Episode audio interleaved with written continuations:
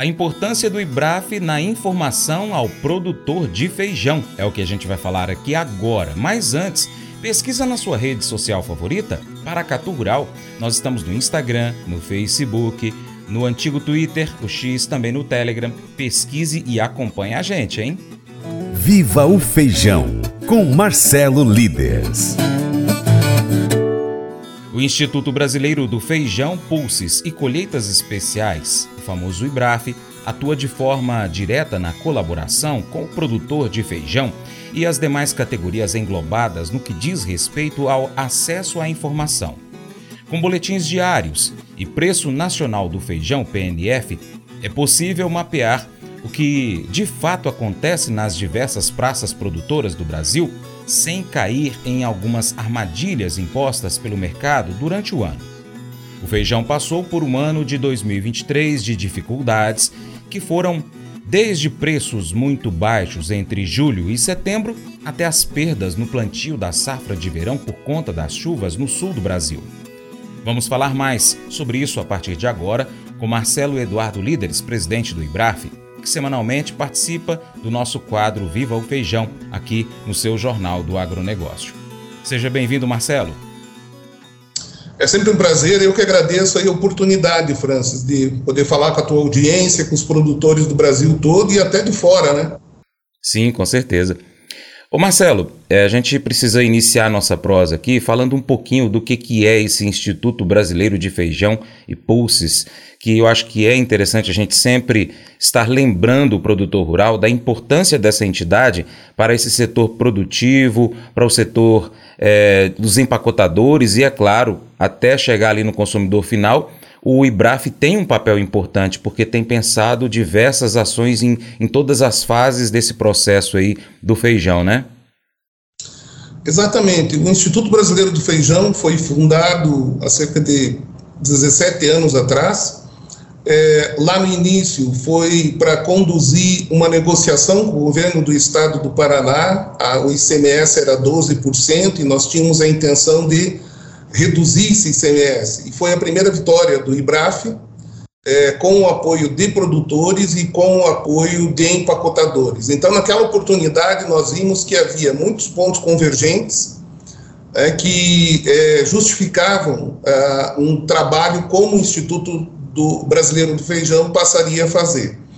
É, depois dessa vitória, quando a gente conseguiu é, raciocinar com o governo do Estado e também com a área legislativa do Estado, foi reduzido para 1%. E isso desencadeou a diminuição de ICMS em vários estados, o que tirou o feijão de, um, de uma posição muito desconfortável, que era um dos produtos onde mais se sonegavam impostos.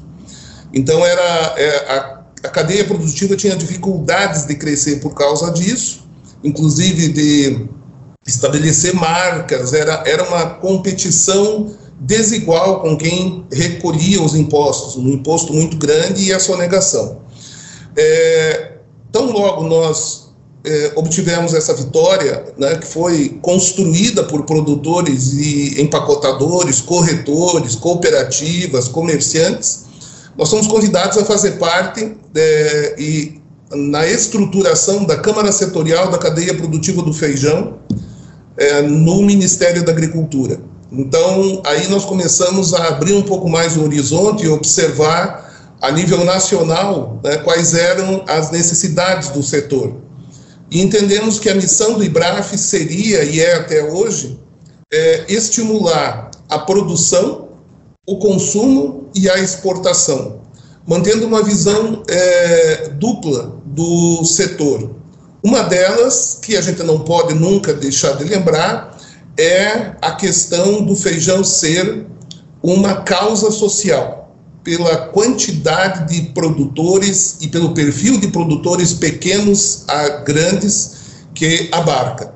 E olhando do ponto de vista do consumidor, também tem um aspecto social muito forte, porque nós sabemos que é a proteína é, com o menor custo é, que chega até o consumidor. Então, o setor é responsável é, por é, manter essa causa social acesa e a percepção da responsabilidade que o Estado e os privados têm nesse sentido. Mas o que paga a conta é o business, é o negócio de feijão. É ah, através de informação estratégica, através de posicionamentos, de informações, de oportunidades, como você vem dando aqui no Paracatu Rural, de levar ao produtor informações que permitam que ele tenha condições de, na última linha do Excel dele, da planilha dele, ter um resultado positivo. Então, é entregar valor no bolso do produtor, do empacotador, chegando com um preço justo lá para o consumidor. Então, é uma busca é, incessante, desafiadora, mas é a missão do IBRAF, né, aquilo que nós abraçamos como missão é, para a instituição. Em 2023, é, quais são os principais destaques positivos para o setor produtivo do feijão na avaliação do IBRAF, Marcelo?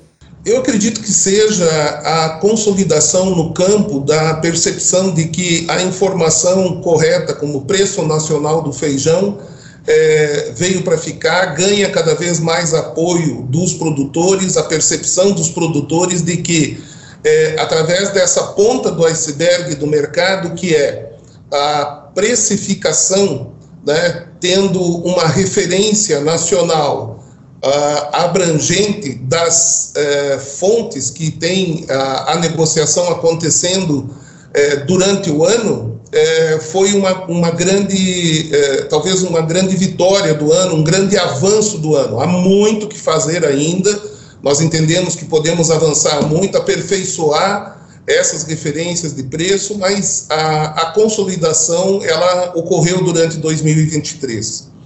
Eu diria que no mercado interno foi a capacidade que o setor teve de enfrentar um momento bastante complicado de abastecimento no primeiro semestre, quando a gente viu o preço do feijão carioca disparar. E, infelizmente, algo que nós do setor é, buscamos que não aconteça, é, estava acontecendo, que é você ter de novo nas manchetes nacionais o feijão como vilão da inflação.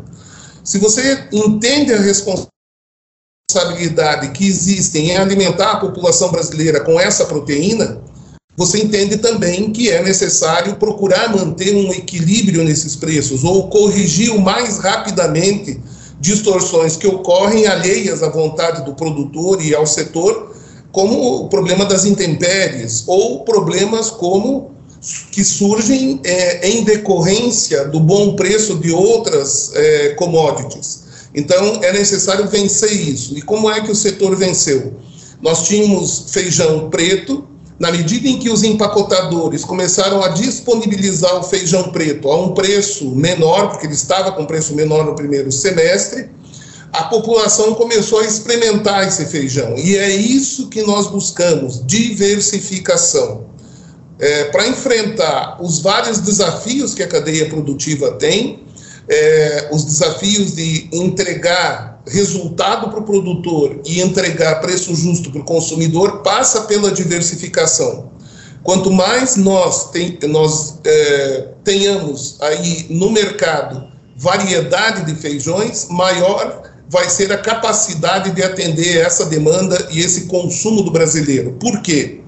Porque quando você tem um feijão como o feijão carioca, que é produzido no Brasil, consumido no Brasil e não tem mercado internacional, se você tiver outros feijões sendo produzidos, é, você vai ter a capacidade de exportar esses excedentes. Então, se fizer excedente no feijão carioca, não tem para onde mandar.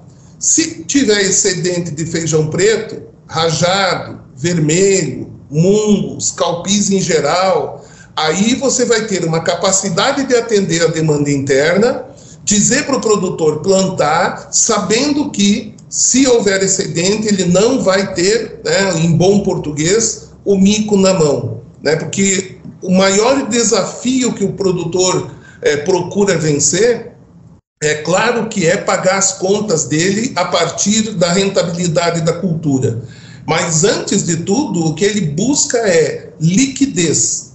Eu tenho para quem vender se eu não vender esse feijão vermelho no mercado interno, existe mercado internacional, opa, então eu vou plantar. A segunda pergunta do produtor aí sim vai ser: quanto isso vai, vai remunerar? Quanto é que vão pagar por esse produto? Então a gente vê por aí que existe um, uma grande preocupação do produtor, com toda a razão, que é plantei, colhi, quem compra? Tá?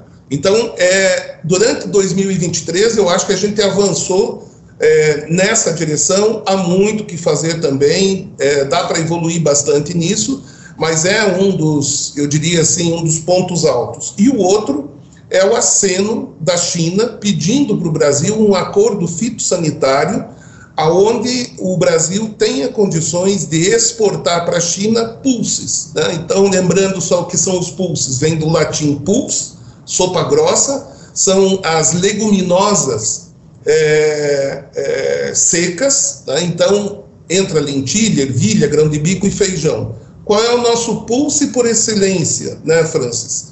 É, é o feijão. É isso que nós temos a grande capacidade de produzir a um custo razoável é, e numa quantidade que haja necessidade pelo mundo. Mas eu vou dizer uma coisa pra você, viu? É, se quiser colocar propaganda sua aqui nesse programa, ó, eu vou dizer um negócio, você vai ter um resultado bom demais, senhor. É isso mesmo, é facinho, facinho, senhor. Você pode entrar em contato com os meninos ligando o telefone deles. É o 38, é o 991810123. Bem fácil. É muito bom porque aí a sua empresa vai sair dentro de um programa que é ligado aí ao homem para mulher do campo. É nós que vai estar tá assistindo e também vai ver sua propaganda. É bom ou não é? Provérbios 14, 20 destaca a importância da generosidade e da compaixão em nossas vidas.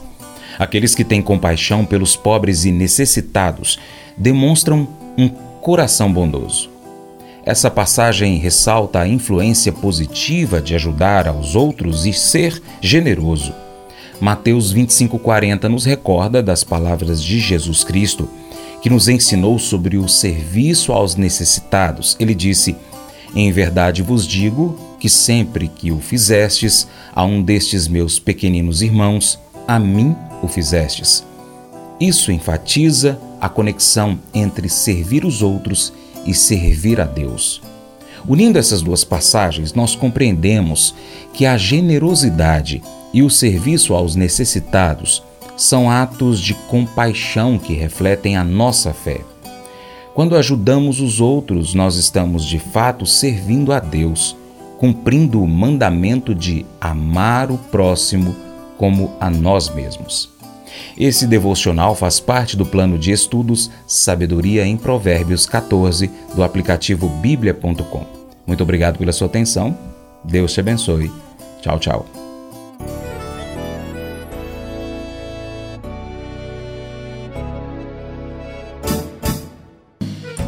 Acordo de manhã para prosear no mundo do campo, as notícias escutar. Vem com a gente em toda a região com seu programa Paracatu Rural. Tem notícias, informação e o mais importante, sua participação. Programa Paracatu Rural. Programa Paracatu Rural.